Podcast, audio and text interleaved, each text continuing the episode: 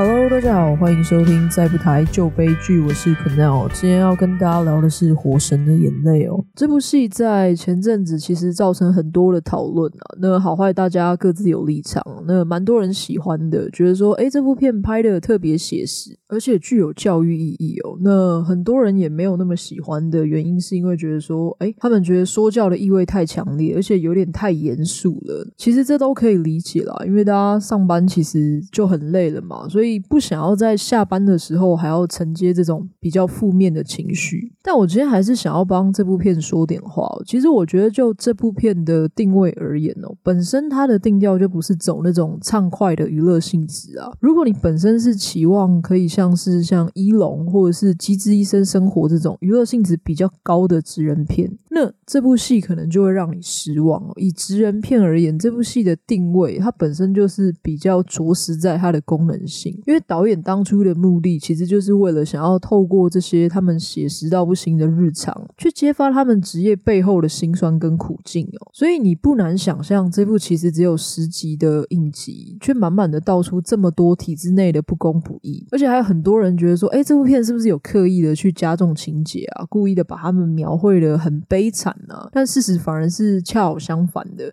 反而这部片是有刻意的去修饰跟美化。其实实际的消防员的处境哦，是比剧里演的更加辛苦的。而且甚至很多消防员还说，其实剧中的工作内容其实只是冰山一角啦，背后还有更多不为人知的辛酸。而相较于其他的职人剧而言呢、消防员在台湾的影视剧里面算是比较鲜少的题材。像上一次有关的剧，就是在二零零四年的《火线任务》，那相隔了十七年。才有今天的《火神的眼泪》。想当然，很大的原因就是因为火灾的场景其实是不太好拍摄的，所以这是为了场景的架设啊，还有设置火源，就让剧组花了很大的心力跟成本才完成的。那导演当初想要拍这部片的动机哦，是因为前几年有接连有很多那种消防员殉职的新闻，所以他开始意识到，原来大家对这个职业的理解有这么的缺乏，然后也不被官方重视，所以才会借由这一次公司的计划，他自己实际在很多的消防分队蹲点，那也走访了近两年的田野调查，才撰写完这一次的脚本。而影集的后两集大火戏啊，其实也是参考。导致二零一五年桃园新屋保龄球馆的火灾。那这边我特别提一下这场火灾好了。这场火灾哦，一共带走了六名消防员的生命。当时位于新屋保龄球馆，因为电线走火，所以发生火灾。那在第一批消防员抵达现场后，陆续是救出了两名工作人员。之后指挥官就立即派第二批嘛。那第二批总共是六名的消防员到火场寻找火源，然后执行灭火任务。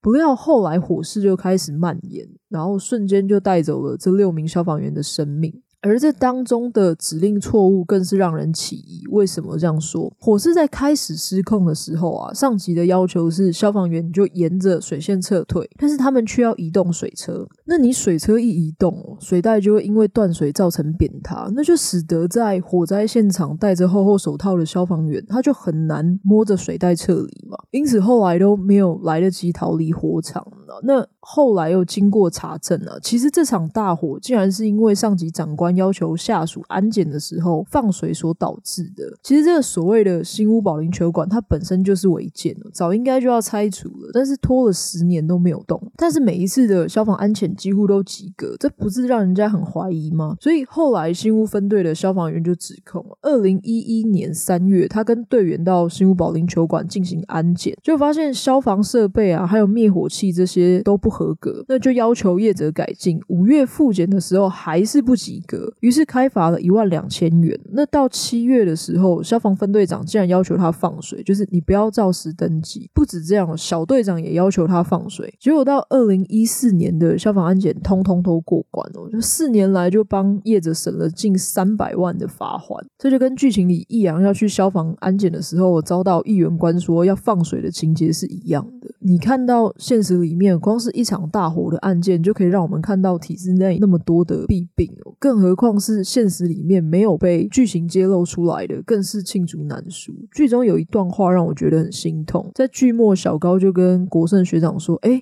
局里终于肯买那个无线电给我们了。国胜学长却回答他说：“你错了，这不是局里买的，这是我们同仁用血换来的。”我刚开始可能只是想说啊，这可能是剧情要更煽情，所以有加这一段。但我后来查到了资料，发现这完全就是现实情况。因为在桃园新屋大火之后，桃园市政府马上花了几亿去购买消防设备跟消防车，包括他们之前一直舍不得买的热显像仪跟 L 型胸灯。这不是让人觉得额外的讽刺吗？就是你难道是真的要死了这么多人，你才肯花钱去买设备？为什么不是在一开始就给他们足够安全的设备，好让他们在第一线为我们冲锋陷阵呢？就是一定要用人命来换。所以我觉得在这部作品中，反而故意带有一点这种政治正确的意识形态是必然，因为现实就是如此的残忍跟丑陋嘛。如果没有戏剧去揭露，那我想这些消防员的处境永远得不到民众的关注。真的不要又等到有人又牺牲了，才开始事后诸葛的去找战犯啊，或者是走一些像过水形式的检讨，但没多久又遗忘嘛。所以我说，其实我们没有人是局外人啊，活在同一个世界，活在同一个国家，体制的遗毒都是间接跟直接的方式在影响着我们。像我们台湾的劳权环境也是啊，其实我们是受害人，也是加害人。跟大家分享一个故事哦，我我刚出社会的时候，就是没日没夜的加班嘛，然后通常都是没有加班费嘛，就是想说啊，这正常。然后刚出来就当学习啊，然后我有一个朋友就很严肃的骂我，他说说就是有你这种人呢，才会让那些惯老板变本加厉啊！不要以为你是受害人，你的闷不吭声就是变相的加重台湾劳权的恶化。你自己愿意过这样的生活，不代表所有人都愿意过这样的生活啊！搞下来，全台湾的人都被这样的价值观影响了，台湾的劳权就永远进步不了。他的话我刚开始听是觉得说，哎，有点委屈，然后有点生气。但我后来回家想想，我觉得他其实说的真的完全没错。我们往往都只看得到自己的面相嘛，所以忽略了我们的行为都会有所谓的外部效应，都会间接的去影响这个社会啊。所以我说，其实我们是受害人，也是加害人呐。这种披露社会面的剧，就能够让我们推到第三视角去思考这个问题哦。因为人都很自私嘛，只有事情发生在自己身上才会开始重视。所以今天就让我们透过《火神的眼泪》来探究一下这些消防员背后的辛酸，还有他们工作上遇到的议题。好，那我们第一个要讲的就是刁民文化的横行哦。其实，在影集的一开始就直接点出来了嘛。火灾现场哦，最常发生的乱象就是围观的民众爆气质的消防员哦，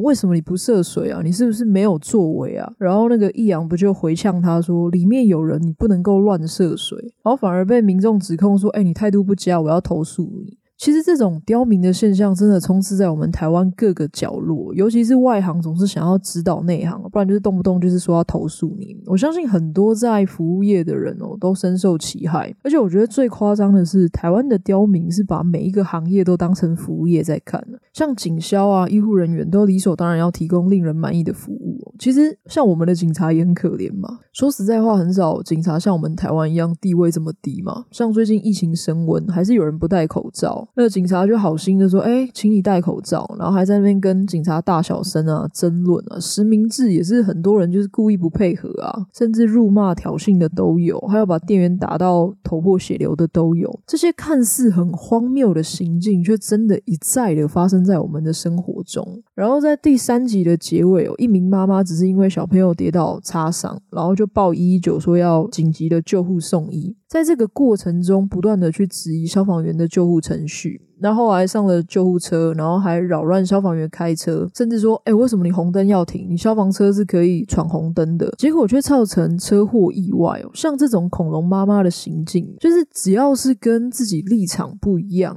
没有遵守你意愿的时候，你就会故意拿这种消费者的高姿态去胁迫别人，就是有一种我就是大爷，我付钱我就是大爷，你就是得乖乖听我的。像我自己也蛮常遇到这种事啊，比如说像那种完全不会画图，也没有干过设计的老板啊，或者是业主，就是告诉你说啊，指导你怎么画图。但像我们的行业，你可能顶多就是影响到你工作上的情绪，或者是你就是会花很多的时间成本去沟通这些事情。但是你不会影响到别人的生命嘛。但像消防员或者是救护这一类的职业啊，如果你真的受到影响，真的就会闹出人命。如果今天易阳听取民众的瞎指导，你真的涉水，就可能会造成人员的伤亡。然后恐龙妈妈在那边影响消防员开车，如果真的车祸再严重一点，可能他们母子都会一起死在这场车祸，最后还是害到自己的生命嘛。其实我觉得，呃，不尊重专业这一点，真的是我们台湾社会的一个蛮大的问题啊。我觉得觉得真的要很谦虚的认为，隔行如隔山。如果你自己也觉得你自己的工作没有那么容易的话，那你也带着同理心去看待别人的工作，其实也没有那么容易嘛。就是你希望别人尊重你的专业，那你要尊重别人的专业。再来，剧中提到资源滥用也是一大问题哦。路边经常会有那种喝醉酒的醉汉啊，因为喝醉酒倒在路边，消防员接受民众报案就必须得去处理。重点不是一次两次，还是很多次。那长久下来就会造成所谓资源的滥用。我国的消防人力其实本来就非常的吃紧，如果我们的人力资源跟时间都大量的浪费在这些人身上，就会害得真正有需要或是紧急的案件难以处理，或是被耽搁嘛。剧中的易阳才会因为这样被气得自己不是动用私刑拿针去扎那个醉汉，他觉得说如果不是这个醉汉那边耽误时间，他就可以去救另外一个有急难的爸爸。这位爸爸也不会因为等不到支援而就是离开人世间。而且有些醉汉喝醉酒还会攻击前来关心的警消人员或是医护人员。我记得有一次我念大学的时候，然后我就看到有一个阿伯，他穿着医院的病服，但是他是倒在路边，然后我怎么叫都叫不醒他。于是我就看了一下，他有一个那个病患手环，然后上面写万方医院。我想说他可能是前面万方医院的病人跑出来倒在路边，然后我就跑到前面的万方医院跟他说：“哎，你们的病人跑出来了，倒在路边，我都叫不醒。”就医护人员就很无奈的说：“哎，那是一个 个阿伯吗？”我说：“哎，对啊，是一个阿伯。”然后他就说：“这个阿伯很常偷偷跑出去买酒喝，怎么讲都讲不听，而且他身体不好，还不能这样一直喝酒。每一次都是接到民众的报案啊，所以他们就要再派救护车去把他载回来，而且喝醉还会在病房大小声，甚至对医护人员动手动脚。这就让我想到，像前几天我们因为疫情升温嘛，全球升三级，医疗资源大量不足，然后有一个护理长就出来爆料，他说现在医疗资源是超级不足，他们每天都是忙到没时间吃饭，没时间睡觉，没日没夜的就是在照顾病患，然后还有收到民众去抱怨，他们说，哎，他们态度不好，他说我每天都忙到累瘫了，然后有的病患不舒服还会打我们医护人员，他说你你你是要我们态度多好？其实我看完这个影片之后，我就很深的体会是觉得我们这个社会真的是循环共生的啦，就是投入这个社会什么，这个社会就会回报你什么。之前大家在讨论费不费死的议题啊，当然我必须得说费死的那么多的理论，无论你是立基在不可挽回性或者是误判，这些目前为止还没有办法说服跟撼动我支持费死啦。但是他们有提到一点，就是想要透过研究杀人犯的动机来预防未来会发生这样子的事情，希望可以从社会的根本去解决这件事。然后我记得前几年苗博雅议员，他那时候还没有当议员的时候，他那时候是 Face 联盟的主任。他讲到一段话让我印象很深刻。他说：“我知道杀人偿命天经地义，但是每次有这种罪大恶极的事情发生的时候，我们总是想要把这个人从这个社会抹去。”觉得他是我们这个社会的一大污点，只要把它抹去了，事情就解决了。我们不去探究这份恶意到底从何而来哦，以为只要把这份恶意抹掉了，就不会有下一份恶意哦。我们只看见这个人对我们的恶意跟敌意，却没看见可能是这个社会先对他有敌意、有恶意，他才以恶意回报。我听到这段话的时候，其实是蛮惊讶的，尤其是他在说可能是这个社会对他先有恶意的时候。的确有，大家如果有看过啊、上帝的。黑名单这本书，你会发现，大部分这种罪大恶极的恐怖杀人魔，其实往往都来自于悲惨的家庭，或者是在社会当中有那种很严重被欺压凌辱的经验。这个社会在他们成长的过程中，就给他们满满的恶意嘛。所以，当然他们长大以后也会想要用恶意去回报这个社会。虽然说这个论点还是没有办法让我在这个论点下支持废死啊，但是的确启发了另一个看待这个议题的视角跟脉络。我想大家长久。久在地球生活下来，应该很有同感哦。这个社会的互动是相辅相成的，所以大家如果多点同理心，尊重别人的专业，我相信对方也会给我们很好的服务跟耐心。好，我们再说回来，《火神的眼泪》哦，SOP 的管理其实也是剧里映射出消防员在工作上两难的点哦。不应该只是消防员，我相信很多在公家机关服务的人应该更有感触。这个 SOP 就好像双面刃嘛，你虽然说可以确保公务员在执行任务上的正正当性和确保他们工作上的流程，但是遇到紧急情况的时候就很难调动，很难有弹性，让人没有办法适从。像在第三、第四集，秋泽就面临到 SOP 跟现场的情况产生矛盾嘛，我到底要破门还是不破门？不破门可能延迟抢救，但是我破门，门坏了却要倒霉的赔偿。SOP 这个东西其实没有不好，它用的好是真的很方便哦。它可以在有限的时间跟资源下，让复杂的事情简单化，也让执行的人有明确的根据，更可以让新手去减少摸索。所以在某些的特定环境下，SOP 绝对有它的必要性。比如说像是操作核电厂啊，或是执行医疗流程，你这些绝对都是要照 SOP 去行事啊。因为你按错一个按钮，或者是跳过一个步骤，损失的可能都是数百条或是上千条的人命，所以是。不容轻忽的。其实 SOP 是较适用于多层级的高耸式组织哦，因为像这类的组织，你就必须要层层节制与管控，你才不会出错。但是缺点就是你只会练太长了，决策太慢，你层级过多就会容易造成资讯的扭曲，然后也增加人事成本。再者，如果一切都按照 SOP 去做，就很容易牺牲创新性嘛。而且更严重的是，当一个组织过度依赖 SOP 啊。关卡一多，就会容易产生权责不清的弊端。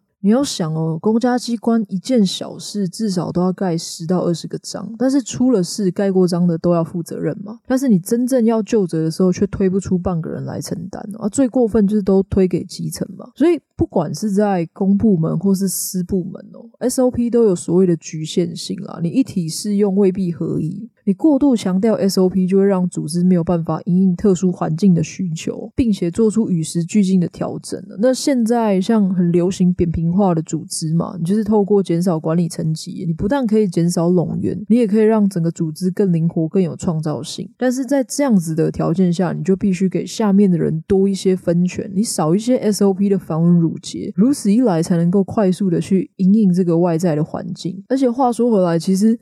错不是在 SOP 的管理，而是你 SOP 究竟是如何制定，以及你要如何落实的去管理，你才能够保护到第一线工作人员的权利，而不是给执行的人造成困扰嘛。所以 SOP 是要一直不断被检讨跟改进的，不是像圣经一样供在神坛就是不容挑战。还有，除了 SOP 的问题以外啊，消防员的劳权也是一大问题。我们就拿休假制度来说，消防员跟急诊室的医生差不多，因为工作性质很特殊，所以遇到任何突发状况啊，或者像灾害发生的时候，都必须要随口随到。执勤通常都是以一天二十四小时在计算的，不是像我们一般上班族就是一天工作八小时嘛。于是这就使得他们的工时相当长。以台湾来说，普遍都是勤二休一，也就是。工作四十八个小时，休息二十四小时。那在人力资源比较充足的县市或单位哦，可能好一点，让他们勤一休一哦，就是做二十四小时，休息二十四小时。我怕大家听起来可能会有一点误会，因为他们在剧中推行消防改革的时候啊，国政学长不是跑去跟民众说，哎，国外都是勤一休二，或者是勤一休三，我们台湾却是勤一休一，或者是勤二休一。然后民众不是还呛他说，哎，你们做一天休一天很爽，而且还。可以领这么高的薪水，这就是我觉得误会很深的地方。因为我刚开始看也有误会，我觉得他们很好啊，因为勤一休一的话，等于你一个月只要上十五天班嘛，那比一般上班族一个月只休八天还好。但这是因为我们用天数去计算，才会有这种错误的认知。你如果换算小时，你就会知道他们工时长的可怕哦。你这样去算，一般的上班族工作是八小时嘛，消防员上一天是二十四小时，所以等于他们上一天是我们上三天的量。你换算一个月的工作时数，也就是一般上班族如果不加班的话，一个月的上班时数是一百七十六个小时。而消防员一个月如果是勤一休一的话，就是三百小时；勤二休一的话，上班时数更是高达四百八十个小时，也就是比上班族大概多了快三倍的量了。再来，休假的制度也很不弹性哦，除了值班的时候二十四小时都要待在岗位，你不能够回家。他们的休假其实也很难排到两两天连续的假期，所以是你等于要积假才能排休两天，或是有连续的假日。这就跟我们一般人非常不一样嘛，等于你受限于这样子的休假制度，他们的生活就很难把时间留给自己或是家人，连那种什么跟家人来个两天一夜的旅游，对他们而言都是非常困难的。其实世界各个先进的国家对于消防员的身体跟健康啊，都是极为重视的，多半都是采取三班轮休制啊，也就是执勤十二个小时就能够回家休息，不然起码会采取勤一休二的方式。像英国的消防员啊，甚至是勤四休四，而这个勤四也就是上两个日班跟两个夜班，这个日班只要上九个小时就好，再加上两个夜班，夜班是十二个小时。也就是上四十二个小时的班就可以连休四天，所以他们很多的队员都可以兼差做模特啊，或是水电工这些，而且薪资待遇却比台湾多上好几倍哦。所以消防员甚至是他们挤破头想要从事的梦幻工作。那讲到像韩国、香港、日本也都是勤一休二，连马来西亚都是外勤服务时间十二个小时就休息二十四小时。那大家应该会很好奇，为什么我们消防员工时会那么长哦？当中有一个很重要的原因就是人。力不足了。我们台湾消防员的人数其实不到其他国家配置的一半。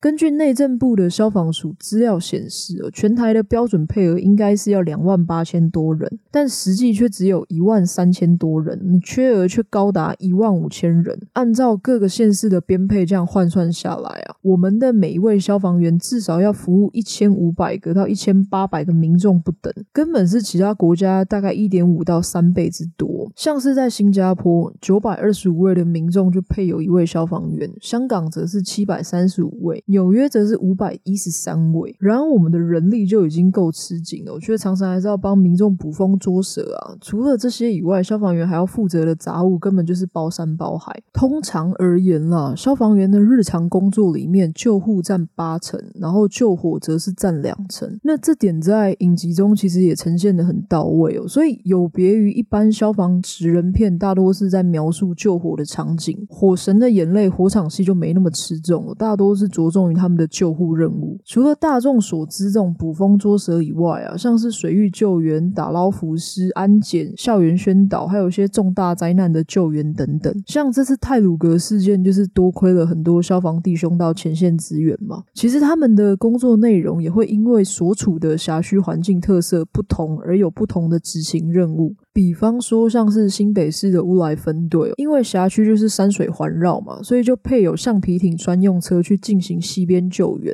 那阳明山分队则是要常常处理那种登山走失的案件。这边特别提醒一下哦，就是捕风捉蛇这件事情，消防署为了让消防工作专责化，所以在二零一七年推动这类型的案件要回归农政专业。虽然说大多数的县市都回归农政局去委外处理了啦，但并不是每个县市。都一样，现在还是有很多县市人是需要消防员去协助的。我们就依一百一十年的官方资料显示啊，像是新竹市啊、花莲，还是由消防员去负责；像是新竹、花莲以外的县市，则是由农政单位的委外厂商去处理。但是有些县市如果时段委外厂商没有办法配合，还是会请消防单位去做协助哦。那大家如果想知道各个县市更详细的分工跟服务时段的话，可以上内政部消防署的官网去做查询了。好，话说回来，不止这些，我没有出任务的时候，你除了车子打蜡，还要洗底盘啊，做防灾宣导这些，他们也要处理一堆的文书作业。除了你火灾救援完要交报告，甚至整个打火的过程啊，无线电的内容都要打成逐字稿。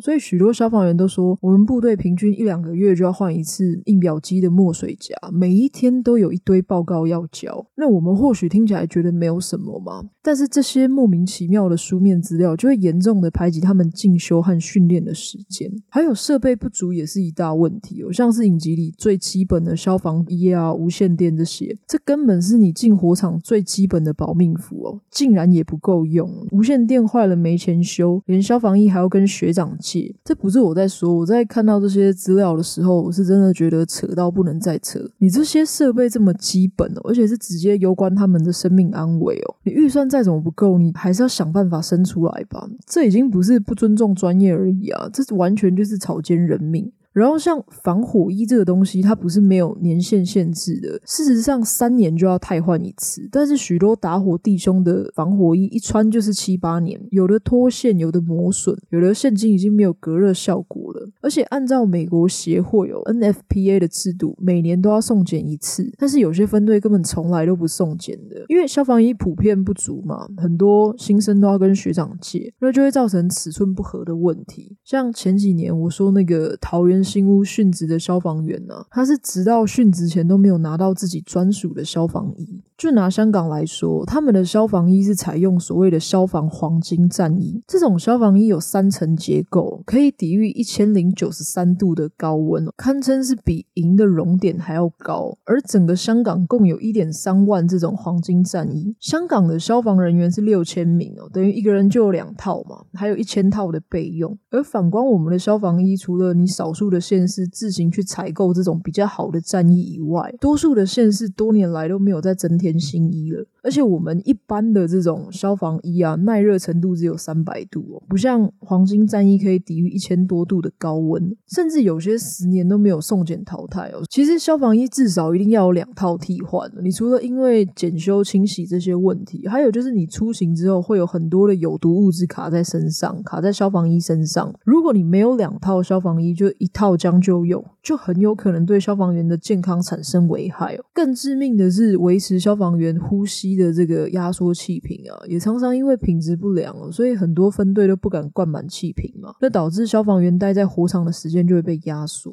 压缩气瓶本身就会有所谓的爆裂的风险了。那有些分队分到品质不良的气瓶，就像一颗未爆弹嘛，没有人敢把气瓶灌满了。你原本可以支撑三十分钟的气瓶，你也只能支撑十五到二十分钟，这就让火场的救援变得更加困难嘛。所以我说这些不良的设备啊，最后也是将这些不良的效应反馈到我们人民身上啊。所以真的是没有人是局外人。还有像我前面说一直舍不得买的这个热显像仪，这也是一个很重要的东西哦。它可以查出火灾的现场有没有受困的民众，然后现场的地形怎样啊，逃生通道可以怎么走。它可以靠着对温度的感应，告诉消防指挥官现场温度有多高，那有没有人受困。而有了这个机器，它其实就像火灾现场的眼睛。但你知道吗？这么重要的机器哦，我们全台竟然只有一百一十二台哦，四百八十一个消防分队都没有这个设备。最惨就是花莲，它只有一台，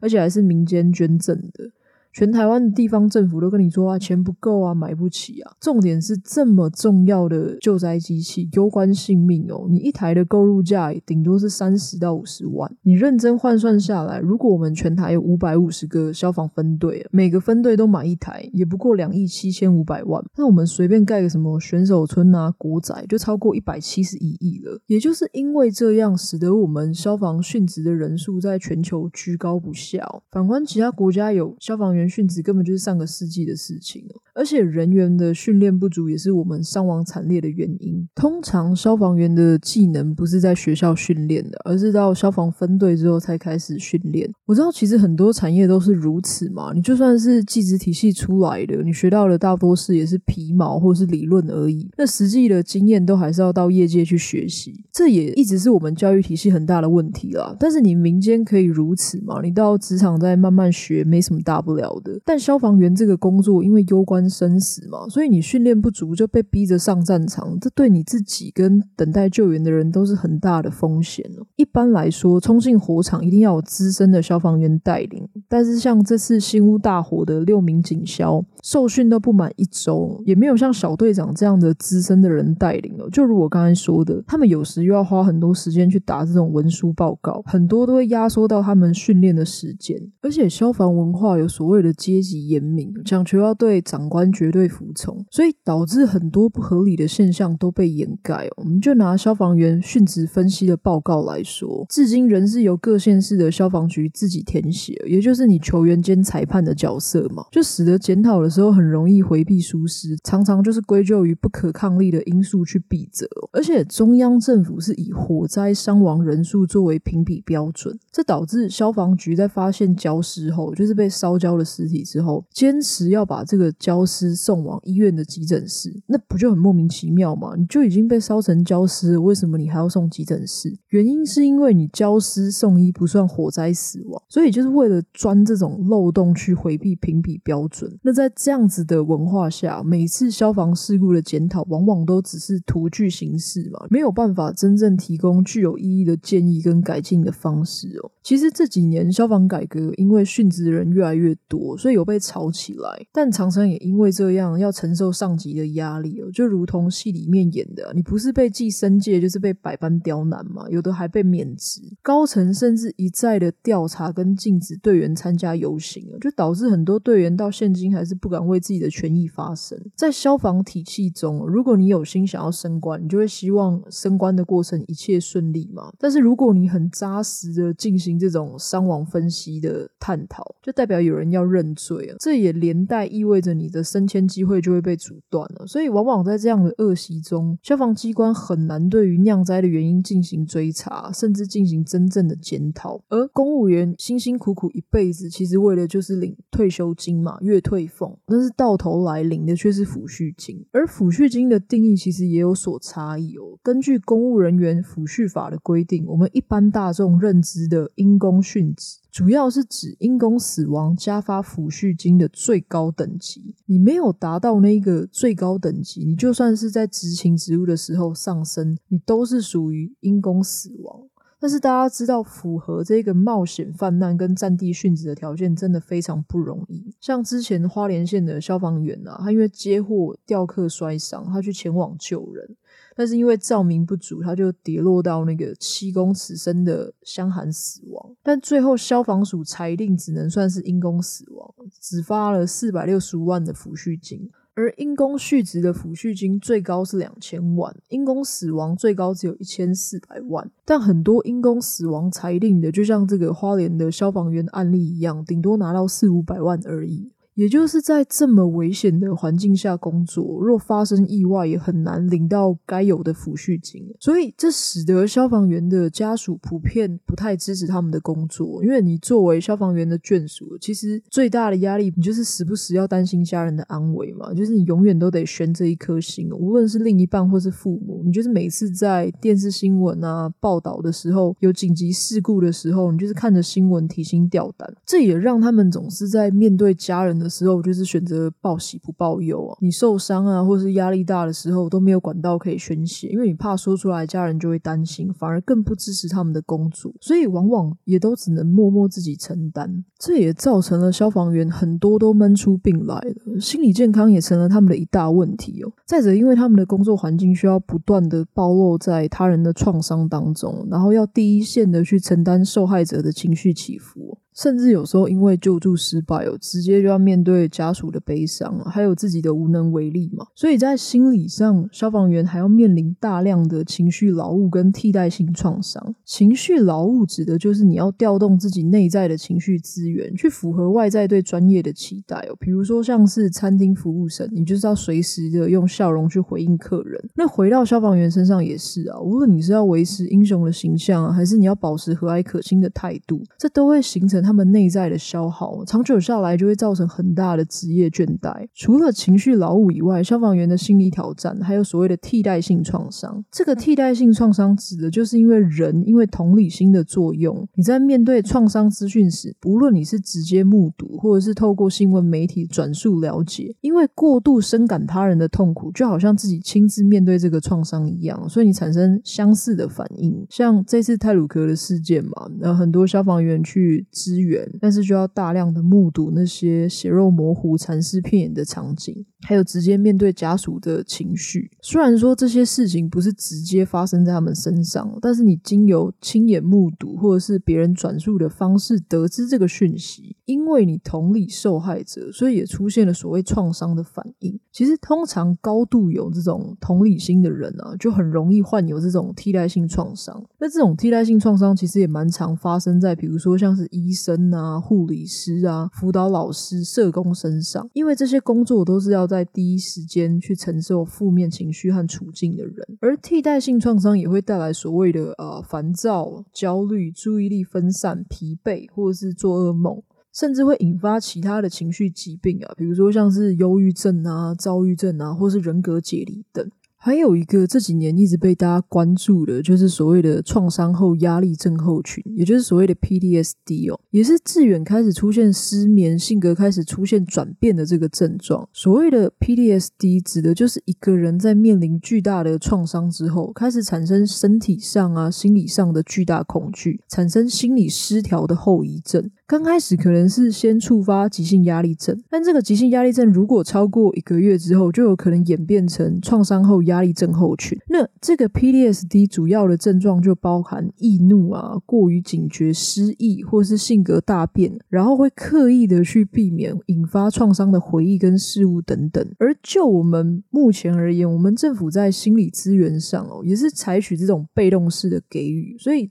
其实成效不大啦，应该说，其实我们整个华人社会对于 mental health 都不是太重视啊，也因为这个方面的资讯其实比较不普及，或者是有些误解。那说到我们台湾对于消防员的心理照顾啊，目前主要是针对各县市政府提供的员工协助方案哦，简称 EAP。其实多数也是设置这种员工专线啊，和有所谓时数限制的咨商或是课程，因此成效普遍不佳。再者，EAP 是一个个被动机制哦，你是需要经过当事人啊，或是当事人的主管机关去主动联系，这个 EAP 的专责单位才会被启动，所以资商往往没有办法在第一时间就介入，资源一直以来也是。用口头或者是邮件的方式告知，你没有广泛的宣传嘛，就造成 EAP 使用的比例其实并不高。那很多真的参与这个课程的消防员都表示哦，他们知道这是政府的美意哦，但是对他们的帮助其实是不大的，因为团体课程其实你成效有限的，辅导方式也未必适合每一个人。此外，你真正有需求的队员，你更不可能在众目睽睽之下袒露你自己的心事嘛。再来，最重要的是政府安排的课程其实没有考虑到。到队员执勤的时间，导致其实参加的都是内勤的行政，就导致原本要带来帮助的辅导课程哦，最后就是那种图具形式啊，走个流程，没有真的发挥实际的效用。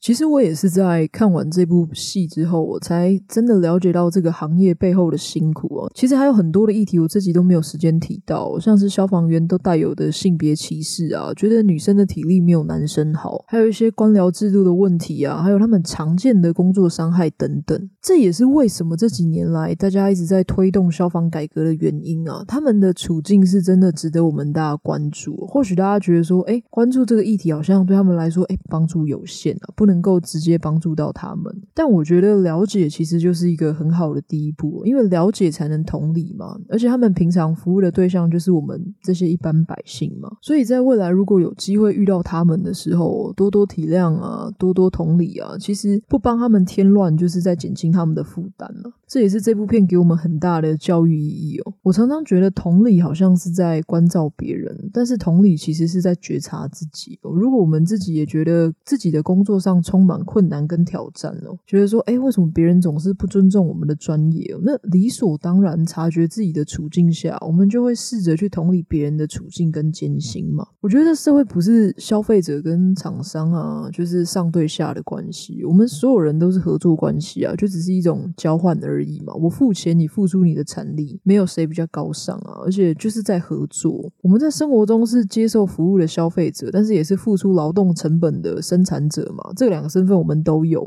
所以我觉得学着换位思考，就能够更同理别人了。那像近期就是疫情高峰啊，像很多医护人员、外送人员、消防员、物流业者，都为我们整体的社会付出很大的心力哦。很常都是超时加班啊，然后没有时间吃饭，为了只是让我们在疫情期间能够生活稳定哦。那搞不好他们背后的辛酸都像消防员一样。其实有很大的空间需要努力哦。我常觉得台湾真的什么都好，我们真的是很刻苦耐劳的一群人啊。但是我们的劳权真的要进步哦。我这次为了找消防员的资料，也大量看了很多医护人员在职场上大量被压榨的处境哦。像是物流业者也是啊，为了让我们不用出门购物，维持我们生活的所需哦，在疫情期间，他们上班的时数真的是长得可怕，一例一休也没有真的能够帮助到他们呢。好，讲回来，这次《火神的眼泪》让我看到一段话，我非常有感觉，我想要送给大家。